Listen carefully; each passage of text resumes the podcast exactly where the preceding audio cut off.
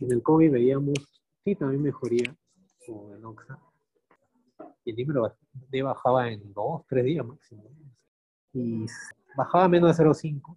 Lo mínimo que vi este, que bajaba era ya con siguientes controles, ¿no? Está 0.2, ¿no? pero aún así no está bien, ¿no? O sea, había mejorado, pero están con oxígeno, etc. Aunque el COVID es distinto, ¿no? Porque tiene las dos cosas. ¿Cuánto es la dosis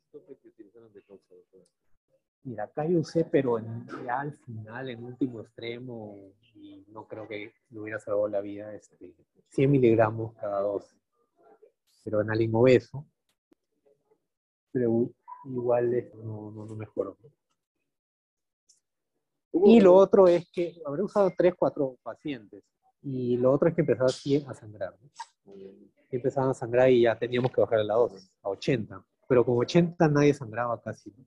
A la justa una epistaxis leve, y creo yo por la cánula, pero, pero con 80, hasta que salían del oxígeno, ya le pasábamos a Pixaban. ¿no? Doctor, y 80 cada 12, ¿no? independientemente del peso. O sea, era, pesaban 60, etcétera, igualito. O sea, obviamente, correlacionando con el número elevado y la insuficiencia respiratoria. ¿no? Porque acá hemos manejado pacientes de UCI, solo que no, entraba, no, no había ventilador. ¿no? Tenemos que ponerle este doble sistema a la mitad de los pacientes. Claro, que acá habían 12 nada más. no había cánula, o sea, No, no había cánula. que le daba con que utilizaba tocilizumab. Yo usado tocilizumab cinco o seis pacientes, pero he conocido otros colegas que lo han usado también, pues habrán sido que unos días más. ¿no? Entonces yo me atreví a utilizar en un familiar justo de otro colega Ajá. que su, que su caída respiratoria era una paciente fornida, ¿no? Pero empezó con dos litros a, la, me- a, la- a las tres horas, empezó cuatro litros, la caída su corazón ya era bruta. Y se utilizó tocilizumab, no, no, no estaba en la guía, ¿no? Y yo creo que no estaba en la guía por el costo, pero no sé. No había estudios sino hasta Ya, después. ¿no? y solamente eh, ocho o nueve días. Y salió justo el, el 2 de bien que O sea, al inicio siempre, ya en retrospectiva, ¿no? Debería usar, ojo, neumonía severa. Debería usarse tocilizumab dexa con enoxaparina dosis de 60 cada 2. Pero lo que no está estudiado, porque eso es prevención, es cómo tratar un TEP por COVID. O sea, porque los estudios son preventivos. ¿no? Y también la mortalidad está demostrado que mientras más dímero tengas, más de uno, y otros estudios dicen hasta más de 0.23, este, tienes peor pronóstico. Pero nadie todavía ha estudiado, por lo leído al menos, qué pasa con esos pacientes que a pesar que le das un miligramo por kilo cada 12 como profilaxis, empeoran clínicamente, aumenta el dímero D y o demuestras coágulos en la angiotema. ¿Qué haces? Pues si tú las estás dando un miligramo por kilo, demuestras trombo, Pero ahí sería elevarlo, pero la dosis de- es lógica, ¿no? Solamente lógica, pero no, hay pocos estudios que te dicen que si aumentas la dosis no está demostrado o no hay mejoría significativa, pero es relativo eso. Simplemente, nuevamente te digo lógica. ¿no?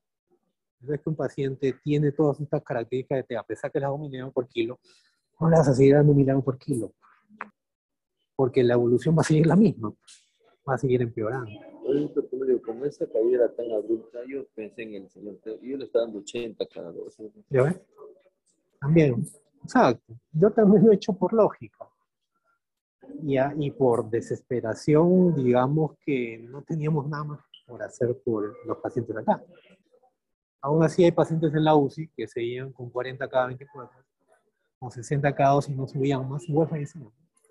La solución nunca fue solamente meterlos al ventilador. ¿no? O la clásica que te vendían los políticos camas y hasta chistes así, ¿no? Camas sucias. Porque tenía su ventilador. ¿Cómo? Porque tenía su ventilador. ¿no? Porque tampoco era la solución, porque, o sea, ¿de qué vale que haya una cama y un ventilador si no había personal? Y no solo médicos, ¿no? Porque, ojo, ¿no? El intensivista no es que está acá eh, frente al paciente.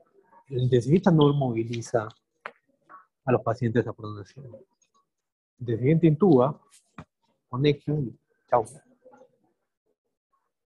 si no hay enfermeras, si no hay técnicos, para que puedan pronar a los pacientes, movilizarlos, que no hagan escar, verificar el monitor, los ventiladores. Nada vale que consigas 10 pabellones con camas y ventilador mecánico.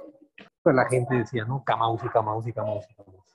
O sea, te venden eso, te hacen creer que esa es la solución.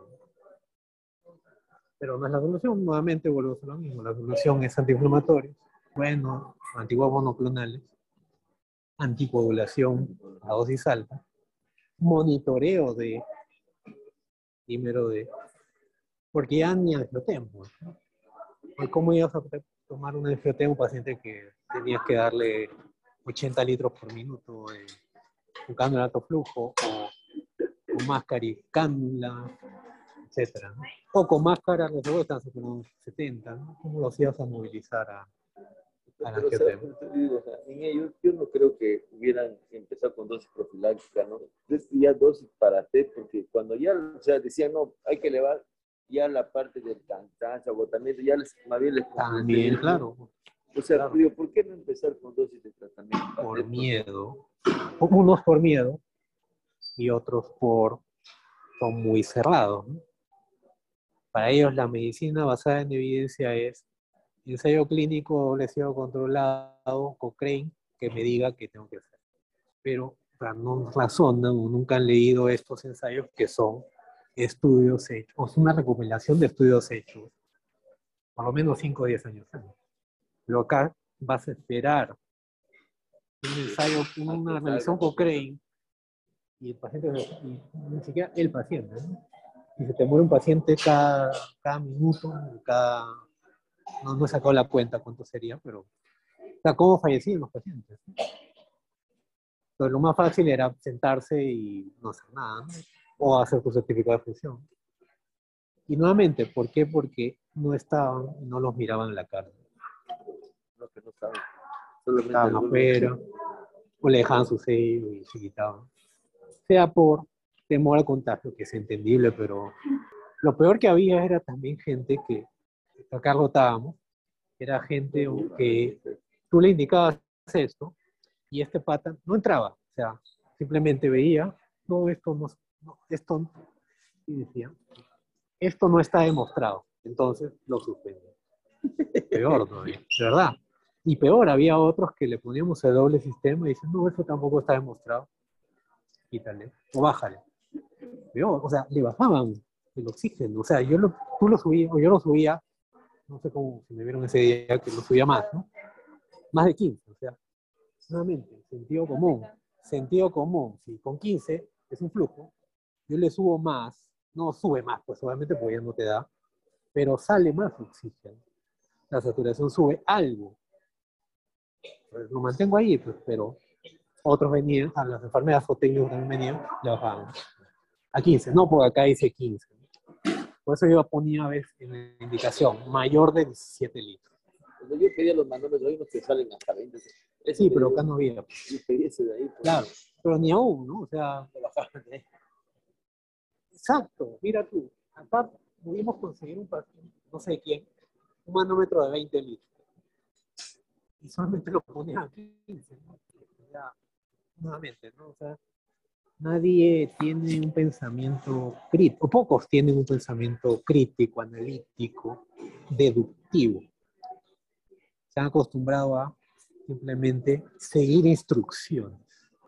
Eso no debe hacer un científico, porque quieran o no, de alguna forma, todo lo que estudiamos, no solamente medicina, en la salud, he visto enfermedades con mejor criterio que bastantes médicos asistentes cualquier persona de salud, simplemente por observación, te das cuenta que funciona y que no funciona. Mero banco, sentido tenía de poner en COVID, sin embargo le bajaban el oxígeno.